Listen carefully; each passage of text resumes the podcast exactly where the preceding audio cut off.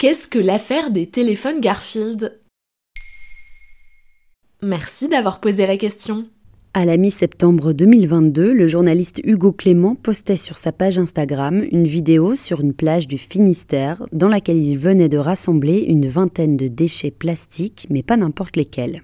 Ce sont des téléphones Garfield qui s'échouent sur euh, les plages bretonnes depuis euh, plus de 40 ans. C'est assez hallucinant de voir à quel point c'est bien conservé. Il y a encore de la peinture.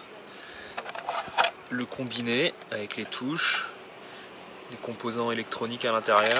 De véritables téléphones fixes à l'effigie du chat, Garfield, de la bande dessinée éponyme, comme on en faisait surtout jusque dans les années 2000. Mais d'où viennent-ils? Le mystère a été percé en 2019 seulement. Durant 40 ans, les plages bretonnes de la côte d'Iroise ont été le cimetière de ces téléphones fixes en plastique sans que l'on sache comment ils étaient arrivés là. Pendant des années, des associations ont collecté ces déchets à la recherche de leur origine précise. La rumeur d'un conteneur qui s'était échoué a commencé à circuler.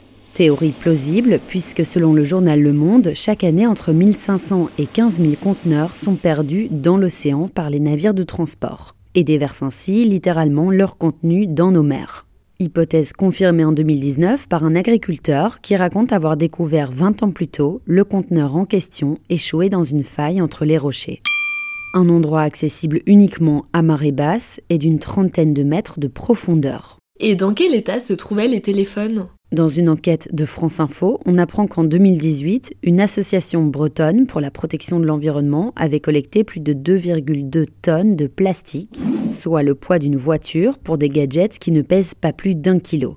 Ils ont été retrouvés par ces écolos comme par le journaliste Hugo Clément dans un état impeccable de conservation, ce qui en dit long sur la résistance de ces déchets après 40 ans sous l'eau, peu sensibles donc à l'abrasion des vagues et au sel marin. Même les rayures noires du chat tigré sont encore visibles sur le combiné jaune-orangé. Tout ce plastique, petit à petit, il se décompose dans l'océan. Ça fait des microparticules qui sont ingérées euh, par tous les organismes marins et au final par nous. On estime que chaque année, 8 millions de tonnes de plastique atterrissent dans l'océan. Ces détritus ont fini par former le septième continent, un vortex de déchets dans le Pacifique qui s'étend en mer, telle une île dont les plages ne sont qu'emballages, sacs en plastique, capuchons de bouteilles et autres détritus. L'association WWF estime qu'un humain ingère chaque année en moyenne 5 grammes de plastique par jour l'équivalent du microplastique contenu dans une carte de crédit, sans parler des animaux qui s'étranglent ou s'étouffent avec les déchets qu'ils ingèrent. Voilà ce qu'est l'affaire des téléphones Garfield. Maintenant, vous savez, un épisode écrit et réalisé par Johanna Cincinnatis. Ce podcast est disponible sur toutes les plateformes audio et si cet épisode vous a plu, n'hésitez pas à laisser des commentaires ou des étoiles sur vos applis de podcast préférés.